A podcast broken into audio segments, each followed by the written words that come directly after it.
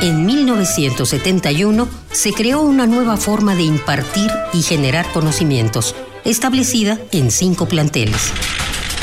Azcapotzalco, Naucalpan, Vallejo, Oriente y Sur.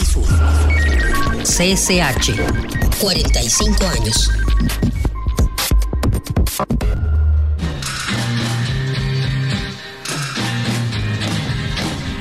En el CCH, el profesor no funge como transmisor de conocimientos, sino un compañero responsable del alumno al que propone experiencias de aprendizaje para permitir adquirir nuevos conocimientos. De esta forma lo explicó el doctor Pablo González Casanova en una entrevista de 1971, año de fundación del CCH. Conscientes de que el aprendizaje no solo se realiza en la cátedra mediante las clases, sino también con los libros que el profesor no le leyó a uno y con las investigaciones que hace uno cuando deja de ser estudiante.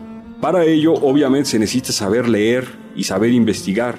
Y es así como buscamos, en medio de las limitaciones de tiempo de clase, despertar la curiosidad del estudiante por la lectura, darle los métodos para leer, para sintetizar y comprender lo que lee, despertar su curiosidad por seguir leyendo, darle los métodos para redactar e investigar con la idea de que fuera de la escuela y después de la escuela el bachiller será un lector, será un investigador o estudioso.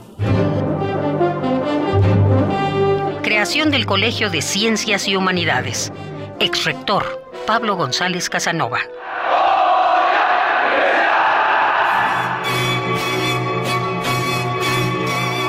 Radio UNAM celebra el aniversario de uno de los sistemas de enseñanza media superior más importantes del país.